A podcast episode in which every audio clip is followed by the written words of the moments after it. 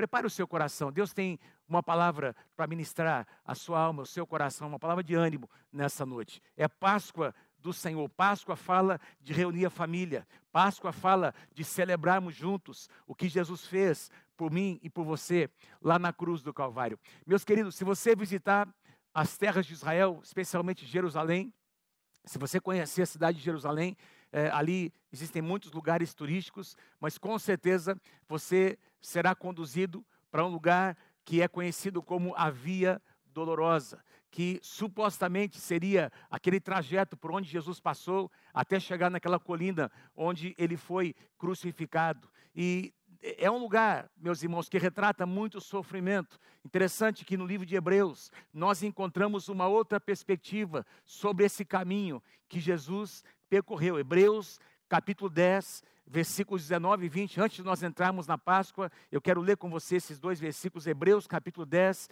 versículos 19 e 20. Olha aqui o que o escritor aos Hebreus diz: Portanto, irmãos, temos plena confiança uh, para entrar no Santo dos Santos, pelo sangue de Jesus, por meio do novo e vivo, de um novo e vivo caminho que ele nos abriu, por meio do véu, isto é, do seu próprio corpo. Então, aquilo que os homens chamam de uma via dolorosa, na Bíblia nós encontramos uma versão diferente, uma outra perspectiva, e diz aqui que é um vivo, um novo e vivo caminho que Jesus Cristo nos abriu por meio do seu sangue o tema que eu quero ministrar a você nessa, nessa noite, seguindo aqui a sequência das nossas ministrações, vença o medo pelo sangue do Cordeiro, ou com o sangue do Cordeiro. Vença o medo com o sangue do Cordeiro. Isso tem tudo a ver com a Páscoa. Diz aqui Hebreus que ele abriu um novo e vivo caminho, levando o seu próprio sangue, apresentando diante de Deus como sumo sacerdote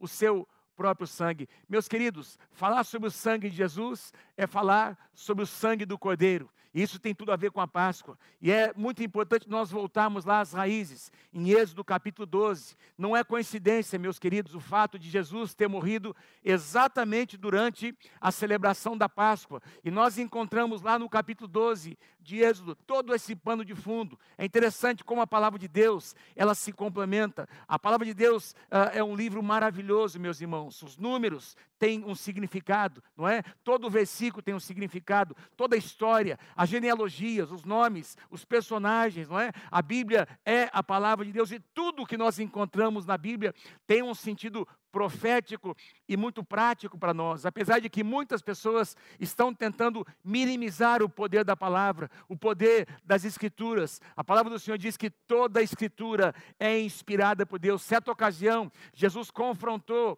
os religiosos dizendo: "Vocês estão errando, vocês erram por não conhecer as escrituras e nem o poder de Deus". É muito importante para entender o que acontece no Novo Testamento, não é? A morte e a ressurreição do Senhor Jesus e a própria ceia, que é um memorial que ele estabelece na nova aliança. Nós precisamos voltar lá para Êxodo capítulo 12 e perceber como o Antigo e o Novo Testamento estão relacionados entre si. Meus queridos, lá no capítulo 12, de Êxodo, nós encontramos a história, o aspecto histórico e também profético, não é? Quando a, a, a, Páscoa foi estabelecida, depois de 430 anos, a palavra do Senhor diz que de repente Deus ouviu o clamor do seu povo. Os israelitas estavam ali habitando naquela terra, várias gerações, servindo como escravos. E aí Deus ouve o clamor do seu povo. Deus chama um homem, Deus levanta um homem chamado Moisés, um homem muito limitado na sua capacidade de falar, mas ele recebeu do Senhor um chamado, e em obediência a esse chamado, meus queridos, ele retorna para o Egito, ele confronta Faraó, ele pede que Faraó permita que o seu povo seja liberado, e a Bíblia diz que o coração de Faraó se endureceu, e aí Deus vai usando não é, diversas situações, o que a Bíblia chama de pragas, diversas pragas foram sendo enviadas pelo próprio Deus, Deus permitindo aquelas situações acontecerem para que o coração do faraó se quebrantasse. Mas a Bíblia vai nos dizer que o coração de faraó, ele foi se endurecendo cada vez mais, até que Deus envia a última praga, a última e derradeira praga, que seria o que? Um anjo seria enviado para que todos os primogênitos da terra do Egito fossem eliminados naquela noite. E aí Deus diz o seguinte: eu vou proteger o meu povo, o meu povo não vai passar por essa tribulação. Eu quero então que meu povo separe um cordeiro de um ano sem defeito, não é? E eles vão assar então esse cordeiro, as famílias vão se reunir nas casas e vão participar daquela carne, comer aquela carne juntos, não é? Inclusive com as crianças, e eles vão comer essa carne que será preparada com, com ervas amargas e também com pães asmos, o pão é, é, sem fermento, dentro das casas. E também Deus disse: Eu quero que vocês marquem esse mesmo cordeiro, o sangue desse cordeiro, vocês vão usar para marcar ali os batentes da porta de entrada da casa. Nós encontramos aqui, meus queridos, uma linda simbologia. Quatro elementos simbólicos que eu quero compartilhá-los com vocês, não é? O significado desses elementos antes de nós irmos lá para o Novo Testamento, quando o Senhor Jesus estabelece a ceia do Senhor, não é? Como um novo memorial, exatamente nos dias da Páscoa. O primeiro elemento simbólico é o próprio cordeiro. O cordeiro aponta para o Senhor Jesus. Certa ocasião, lá em João capítulo 1, versículo 29, a palavra do Senhor nos diz que Jesus se aproxima de João Batista para ser batizado. E aí, João Batista, olhando para o Messias, para o Senhor Jesus, ele declara essa palavra: Eis o Cordeiro de Deus que tira o pecado do mundo. Eis o Cordeiro de Deus que tira o pecado do mundo.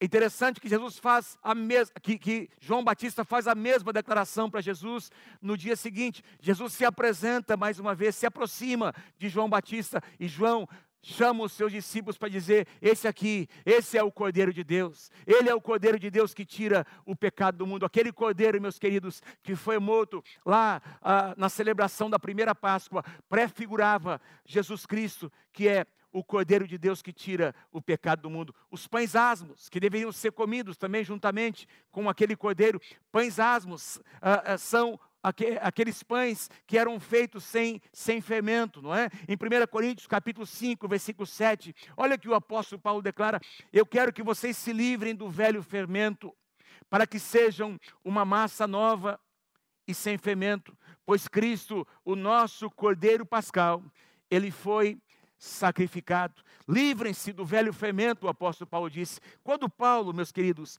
declara é, essa palavra, não escreve essas palavras à igreja de Corinto, ele está voltando ao contexto do Antigo Testamento, porque durante toda a celebração da Páscoa no Antigo Testamento, sempre que eles celebravam, não é, anualmente a Páscoa, eles ah, comiam esse pão sem fermento chamado pão asmo. E esse pão era feito exatamente dessa forma. Eles tinham que limpar toda a casa, não é? Eles tinham que varrer a casa, limpar a mesa. Nem mesmo nas dispensas das casas poderia ter qualquer resíduo de fermento. E, e dentro desse contexto, o fermento ele simboliza o pecado. Paulo está dizendo: não pode ter pecado na massa. Deus quer fazer de cada um de nós uma nova massa sem fermento. E isso só é possível com a presença do Senhor Jesus no nosso coração. Lá em Gálatas, Paulo inclusive diz que um pouco de fermento, ele leveda toda a massa, exatamente se referindo ao poder do pecado sobre nós. Mas Jesus Cristo,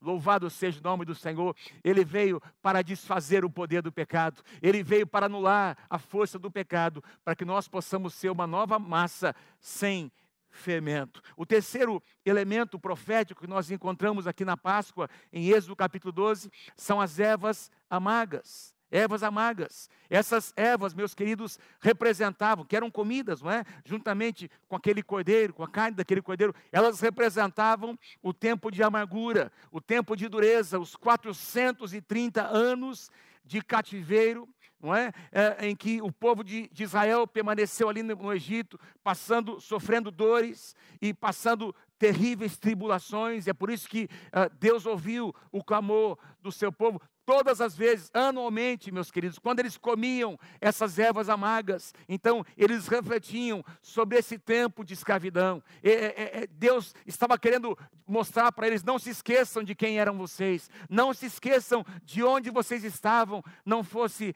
a minha misericórdia. É muito interessante que no Novo Testamento nós não encontramos mais essa necessidade de que as ervas amargas uh, sejam comidas. Nós encontramos o pão no Novo Testamento. A Bíblia diz que Jesus é o pão vivo que desceu do céu. Mas uh, as ervas amargas, elas, a partir do Novo Testamento, uh, na nova aliança, você não precisa, você e eu não precisamos mais comer ervas amargas, porque Jesus levou lá na cruz do Calvário. Tem toda uma simbologia profética aqui. Jesus levou lá na cruz do Calvário toda a amargura, não é? Toda aquela, aquela dureza, aquela, aquela vida dura que nós tínhamos, que representa ah, o Egito, representa o sofrimento do Egito. Dentro desse contexto, o Egito representa o mundo, meus queridos, não é? Onde nós éramos escravos. A palavra do Senhor diz que o Senhor Jesus nos libertou do império das trevas e nos transportou para o reino do Filho do seu amor. Jesus levou sobre si todas as nossas dores. Jesus levou sobre si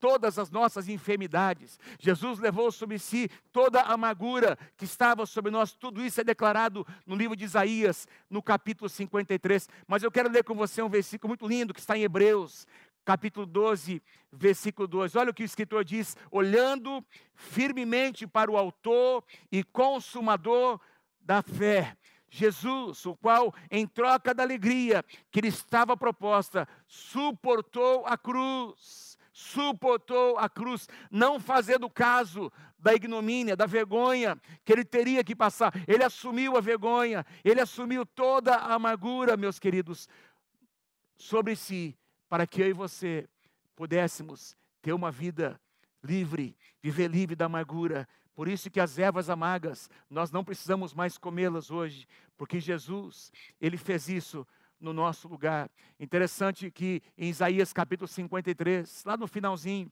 o profeta Isaías, ele diz sobre Jesus, sobre é, é, a, o que acontece na cruz do Calvário. Ele verá o fruto do penoso trabalho da sua alma e ficará satisfeito. A palavra hebraica aqui para satisfeito significa totalmente completo, totalmente realizado. Sim, ele viveu dores, ele viveu, né, ele assumiu toda essa amargura que estava sobre nós. Mas, meus queridos, ele fez isso porque havia uma alegria proposta, e a alegria do Senhor Jesus era ver, nos ver aqui hoje lavados pelo sangue de Jesus, desfrutando da sua vida, não é? Não apenas eu e você, mas a nossa casa e a nossa família.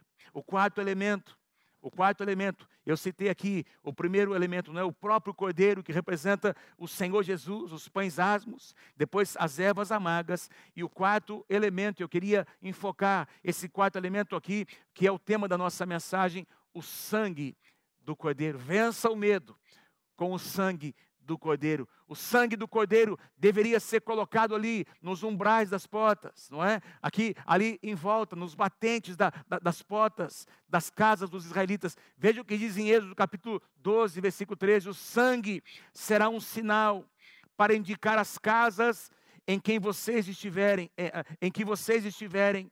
Quando eu vir o sangue, Deus está dizendo, eu quero que vocês marquem ali a, na porta de entrada, em volta ali da porta, nos umbrais, não é? Ali no, nos batentes. Eu quero que vocês marquem com o sangue do cordeiro. Porque quando eu passar, eu passarei adiante, não é? Eu, quando eu vir o sangue, eu passarei adiante. E a praga de destruição não atingirá vocês quando eu ferir as casas do Egito. Essa palavra passarei adiante. Se você estudar ali no capítulo 12 de Jesus, você vai encontrar pelo menos cinco ou seis vezes esse verbo eu passarei. Não é? Eu vou passar por cima, eu vou passar pelo alto, eu vou passar pelo lado. É, é exatamente de onde vem a palavra Páscoa, passagem, não é?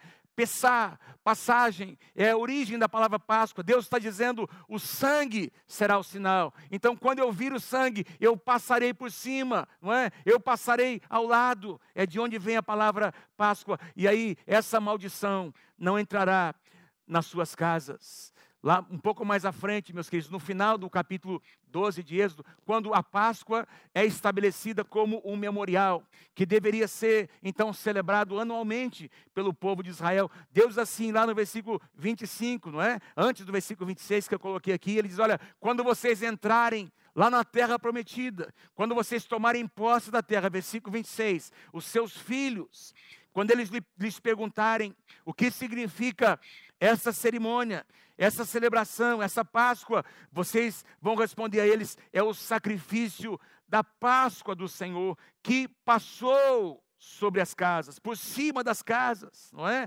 Casas que estavam marcadas pelo sangue, passou, não é, sobre as casas dos israelitas lá no Egito e poupou as nossas casas. Então, o povo curvou-se em adoração, reconhecendo a grandeza de Deus e também a, a, a, medida, não é essa medida de generosidade e de misericórdia que está no coração de Deus. Eu quero chamar a tua atenção para algo nessa, nessa noite, meus queridos. Não é? O que protegeu as famílias não foi o fato de os israelitas serem da linhagem de Abraão, deles terem nascido da linhagem pura de Abraão, dos patriarcas Abraão, Isaac e Jacó sendo eles israelitas, o que garantiu a proteção das casas, o que garantiu que aquela maldição não penetrasse naquelas casas não foi a linhagem natural, o que garantiu foi a marca do sangue do cordeiro. O que garantiu foi que as casas estavam marcadas, não é? Em determinado lugar. Eu quero que você preste atenção comigo, não é? é, é em determinado lugar, essas casas foram marcadas. Êxodo capítulo 12, versículo 7. Tomarão o sangue, o sangue do cordeiro e o porão em ambas as ombreiras. As ombreiras eram essas peças, não é? Verticais, laterais, ao lado de, da, da, do lado direito, do lado esquerdo de cada porta, e na verga, a verga é aquela peça horizontal apoiada nas ombreiras. E aí Deus disse: Eu quero que vocês marquem é, é, essas vigas, não é? Marquem com o sangue do cordeiro nas casas em que vocês comerem, e lá dentro das casas, a, a minha proteção estará presente. Veja como para Deus é importante, meus queridos, esse princípio. Nós vamos encontrar lá em Deuteronômio, fazendo aqui um parênteses, não é? Um pouco mais à frente, quando o povo de Israel já tinha saído do Egito, estava agora peregrinando em direção à terra prometida, Deus então uh, lhes entrega um mandamento, não é? Em Deuteronômio, capítulo 6, a partir do versículo 5, ele diz: Olha, amarás o teu Deus de todo o teu coração, com toda a tua alma, com toda a tua força, e vocês então vão ensinar os seus filhos a amarem a Deus. Como? Inculcando em sua mente, não é? A palavra de Deus, inculcando o amor de Deus, andando pelo caminho, assentado em sua casa, ao deitar-se, ao levantar-se, não é? Amarrado ali na sua mão, uma porção da palavra entre os seus olhos, e ele finaliza no versículo 9 de Deuteronômio capítulo 6, dizendo: E colocando essa palavra nos batentes da porta da sua casa. E essa palavra batentes aqui, que nós encontramos em Deuteronômio capítulo 6, é a mesma palavra hebraica que nós encontramos em Êxodo capítulo 12, quando diz lá que o sangue deveria ser colocado nas ombreiras das portas. É a mesma palavra hebraica, não é? Mostrando que Deus se importa com a entrada com, ou melhor dizendo, com as entradas da nossa casa. Normalmente as, as, as, casas israelitas tinham uma entrada apenas. E aí Deus está dizendo: olha, eu me importo, eu quero que ao entrar e ao sair, os seus filhos vejam a palavra de Deus ali estabelecida, colocada como um princípio. E eu vejo aqui, queridos, toda, toda uma simbologia, não é profética para nós. Se você for para Israel, nós tivemos o privilégio de visitar Israel três vezes. E eles têm uma tradição, os judeus têm uma tradição, até hoje, isso, isso é uma coisa que a tradição, não é? Impôs sobre eles. as famílias normalmente colocam na porta da sua casa o que eles chamam de mesozotes. Mesozotes são pequenos recipientes de metal ou de madeira, e dentro desses recipientes tem uma porção da Torá dos, dos, cinco primeiros livros da Bíblia, não é? Uh, não existe o mandamento de que fosse feito exatamente dessa forma. Isso tornou-se uma tradição entre os judeus, mas isso mostra, não é? Todo judeu tradicional ele tem essa prática. Isso mostra que para os judeus esse princípio, não é, de, de estabelecer, de guardar as entradas da casa, é um princípio que vem desde o Êxodo, desde Êxodo capítulo 12, desde que a Páscoa foi estabelecida, que nós possamos ter as nossas casas, em primeiro lugar, essa casa, as portas dessa casa, o nosso coração, marcadas pelo sangue e pela palavra de Deus. E eu ouso dizer a você que Deus deseja que nós, como homens e mulheres de Deus, também marquemos a nossa casa, que os nossos filhos estejam debaixo dessa cobertura, não é? Que os nossos familiares estejam debaixo da cobertura do sangue do Senhor Jesus e debaixo do poder da palavra. Lá em Atos, capítulo 16, versículo 31, foi Deus quem disse por meio do apóstolo Paulo: "Crê no Senhor Jesus e será salvo, tu e a tua casa". Então Deus se importa com o que acontece dentro das nossas casas. Meus queridos, vamos lá para o Novo Testamento. Foi dentro de uma casa, não é? Foi dentro de uma casa que Jesus também celebrou no período da Páscoa a ceia, a sua última ceia com os seus discípulos. É interessante que naquela época, na prática dos, que os judeus tinham, é que a, a, Páscoa era celebrada durante sete dias, e durante os sete dias eles comiam diversas refeições, as famílias juntos, inclusive as crianças. E, meus queridos, naquela, naquela noite, não é? Em que Jesus, ele compartilha o pão e o cálice, nas, em que ele estabelece a ceia, uh, ele provavelmente antes participou de uma refeição com os seus discípulos. Olha o que ele diz aqui, uh, o que diz em Lucas capítulo 22, versículos 14 e 15. Olha o que diz aqui, quando chegou a hora, Jesus e os seus apóstolos reclinaram-se à mesa e disseram-lhe e disse-lhes, melhor dizendo, né, Jesus disse a eles: Eu desejei ansiosamente comer esta Páscoa com vocês antes de sofrer. Então Jesus está reunido com seus discípulos ali, não é? E ele provavelmente ele participa de uma refeição juntamente com eles e depois então ele participa daquilo que nós conhecemos como a ceia, um memorial. E o apóstolo Paulo, meus irmãos, apesar de não ter estado ali naquele momento, eu, eu creio que ele retrata com muita propriedade o que aconteceu naquela noite, antes do Senhor Jesus ser levado para ser crucificado em 1 Coríntios capítulo 11, do versículo 23 até o versículo 26, nós lemos assim: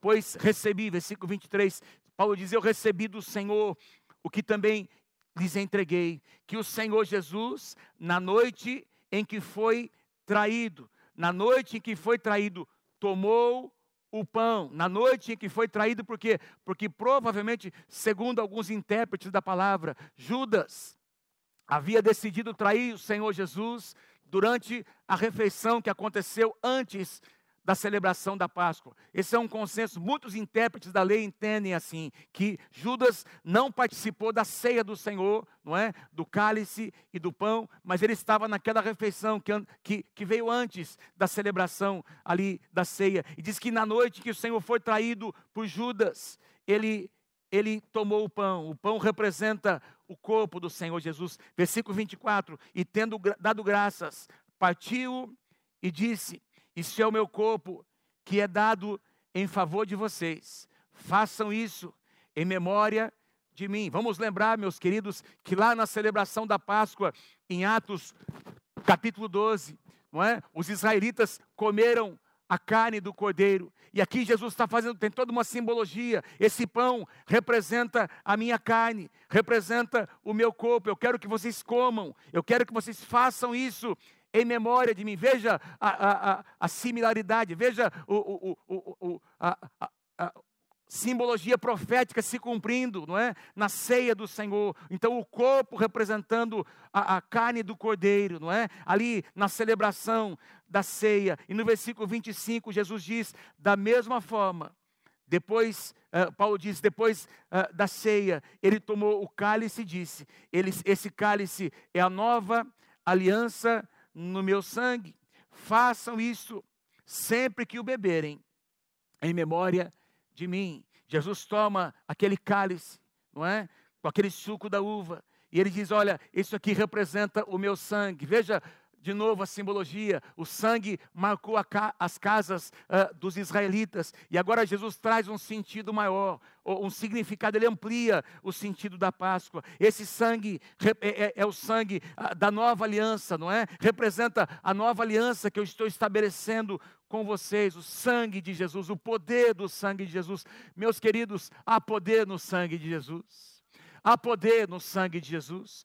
Amados, se você estudar na Bíblia, eu, eu não tenho tempo para passar a vocês, mas nós, eu, eu poderia aqui pregar sobre os benefícios do sangue. O sangue de Jesus nos garante remissão de pecados. Eu e você fomos perdoados, todos os nossos pecados, a nossa natureza caída, não é? A nossa tendência para o mal, apesar de que nós podemos ainda uh, fazer uso do nosso livre-arbítrio e fazer as nossas escolhas, mas os pecados que nós praticamos, meus queridos, eles foram perdoados em Jesus Cristo, lá na cruz do Calvário. O sangue nos permite experimentar não apenas remissão e perdão de pecados, nos permite experimentar justificação. Em Jesus, toda a justiça de Deus foi satisfeita. A santidade de Deus jamais poderia conviver com o pecado do homem. Então, essa essa justiça tinha que ser satisfeita porque o homem desobedeceu lá no Éden, e todos os homens que nasceram depois, homens e mulheres, nasceram debaixo da mesma maldição. Então, havia, meus irmãos, a natureza de Deus não poderia jamais conviver com a natureza do homem sem que essa justiça fosse satisfeita, e em Jesus Cristo nós fomos justificados por causa do sangue de Jesus. Ah, o sangue também nos, nos permitiu experimentar redenção, nos permitiu experimentar restituição, libertação, cura das nossas enfermidades. Isaías capítulo 53 diz que ele levou sobre si todas as nossas enfermidades. E é por isso que nós podemos orar e crer hoje que o nosso Deus é um Deus que cura as nossas enfermidades. O sangue nos garante vitória sobre o nosso pecado. Ninguém pode dizer, eu não tenho condições, eu não tenho forças, eu não tenho capacidade de vencer esse pecado. Sim, naturalmente nós não temos mas por meio do sangue de Jesus, nós podemos vencer todas as tentações e todo e qualquer pecado. É Ele que nos capacita. O sangue nos permite experimentar santificação nas nossas vidas, não é? A palavra do Senhor diz que sem santificação ninguém verá a Deus, é o sangue de Jesus. Veja a simbologia do sangue, é o sangue que nos permite experimentar, viver santificação nessa terra. O sangue nos permite experimentar paz e reconciliação com o nosso Deus. Paz e reconciliação com o nosso Deus, ou seja, existe um acesso que foi aberto, como eu disse no, no início dessa mensagem, um caminho novo foi aberto, e nós agora, porque nós temos paz com Deus, nós podemos nos aproximar, e o sangue, ele traz sobre nós ele traz sobre nós a proteção. Nós estamos debaixo da proteção do sangue. Assim como as casas estavam protegidas, não é? As portas foram marcadas. E agora todos que estivessem dentro daquelas, daquelas casas estariam debaixo da proteção do sangue. E nós temos, meus queridos, eu e você, as nossas famílias, a nossa casa, não é? Nós podemos reivindicar essa proteção que o sangue de Jesus nos proporciona. E eu quero agora finalizar com o versículo 23, 26, versículo 26 de 1 Coríntios capítulo 11, porque sempre que comerem deste pão, Paulo diz, e beberem deste cálice, sempre que vocês comerem deste pão e beberem deste cálice, vocês anunciam a morte do Senhor até que ele venha. E aqui eu quero chamar a tua atenção para que você consiga perceber que, que, que Jesus ele amplia o sentido da Páscoa. Ele traz uma nova interpretação. Ele diz: olha, ao celebrar a ceia, que agora passa a ser um novo memorial é o começo de uma nova aliança, é a inauguração de uma nova. Até aqui foi a antiga aliança, agora começa um tempo novo, começa uma nova aliança. Então, Jesus começou a ampliar o sentido, não é? Da, da Páscoa, uh, trazendo, estabelecendo um novo memorial chamado a ceia do Senhor todas as vezes que vocês participarem da ceia, que vocês comerem o pão e beberem do cálice, Paulo disse, vocês irão anunciar a morte do Senhor até que ele venha. A morte aconteceu há mais de dois mil anos atrás, até que ele venha. Um dia o Senhor Jesus virá e nós, como sua igreja, aqueles que estiverem vivos, nós nos encontraremos com o Senhor Jesus nos ares. Mas, meus queridos, meus queridos, Jesus só irá voltar um dia, só haverá esse segundo encontro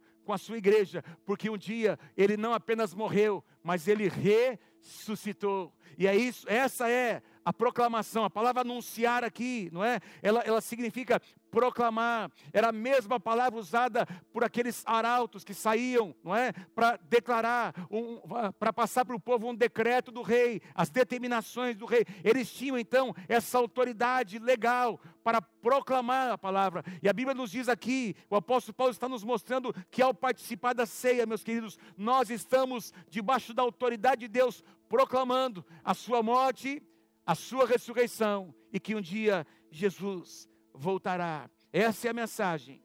Essa é a mensagem que nós anunciamos. E nós vamos fazer isso nessa noite, ao celebrar a ceia do Senhor com a nossa família. Essa é a mensagem que nós anunciamos: que o Cordeiro de Deus morreu.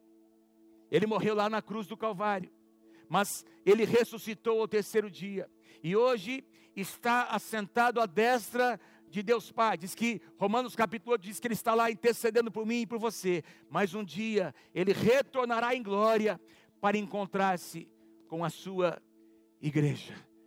Tudo que nós celebramos, tudo que nós fazemos hoje, nós fazemos e celebramos porque Jesus morreu. Ele morreu na sexta-feira, mas no domingo, antes das seis horas da manhã, foi proclamado que Jesus havia ressuscitado entre os, dentre os mortos. Queridos, o apóstolo Paulo diz que se Jesus Cristo não ressuscitou, ele diz isso aos Coríntios: se Jesus Cristo não ressuscitou, tudo que nós cremos, tudo que nós proclamamos é inútil, é vã a nossa fé, mas Preste atenção, meus queridos. Nós podemos proclamar, nós podemos crer num Deus que restaura, nós podemos crer em famílias restauradas, nós podemos crer em jovens sendo libertos dos seus vícios, nós podemos crer em filhos pródigos retornando para suas casas, nós podemos crer em famílias tendo seus relacionamentos restaurados, nós podemos crer, meus irmãos, que as nossas finanças podem ser restauradas, nós podemos crer que haverá restituição sobre as nossas vidas sobre as nossas casas, sobre as nossas famílias, porque Jesus Cristo morreu, mas ele um dia, três dias depois, melhor dizendo, ele ressuscitou, e o poder da ressurreição está presente na igreja.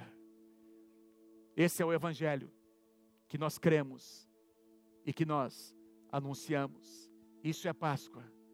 Vença o medo com o sangue do Cordeiro, o sangue de Jesus é suficiente. O sangue do Senhor Jesus nos capacita para que nós possamos viver uma vida de vitória. Eu quero te convidar a cantar essa canção. Quero pedir que você agora reúna a sua família, não é? Reúna a sua família aí, traga para perto de você aí, papai e mamãe, os elementos da ceia. Na Páscoa do Senhor as crianças participavam, as crianças comeram do, daquele cordeiro e nós uh, podemos concluir que no Novo Testamento, não é? Nas casas dos cristãos, ali no livro de Atos, as crianças participavam desse momento do, do partir do pão. Então nós queremos desafiar você a trazer seus filhos, trazer a sua casa, pegue ali os elementos, prepare os elementos, porque daqui a pouquinho, depois de nós cantarmos essa canção, nós queremos participar juntos do pão e do cálice, da ceia do Senhor Jesus. Prepara o seu coração cantando essa canção.